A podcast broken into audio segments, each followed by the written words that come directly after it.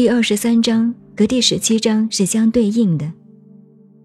十七章揭示了严刑峻法的高压政策，突然使百姓畏之武之，因而呼吁统治者莫若贵言，抽离政权压力去辅助人民。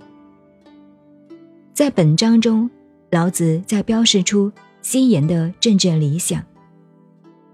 西言就是少身教法令之治，即是行清净无为之政，以不扰民为原则，百姓安然畅适，这才合乎自然。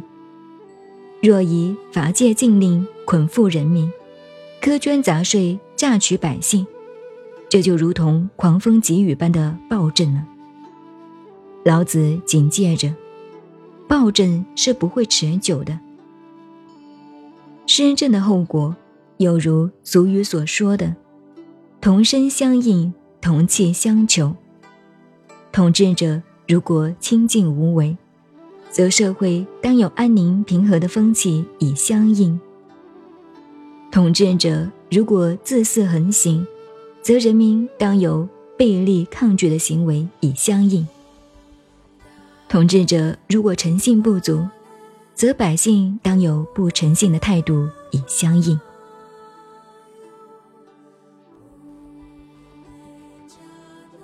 您好，您现在收听的是《道德经》，我是静静九 A，微信公众号 FM 幺八八四八，谢谢您的收听，再见。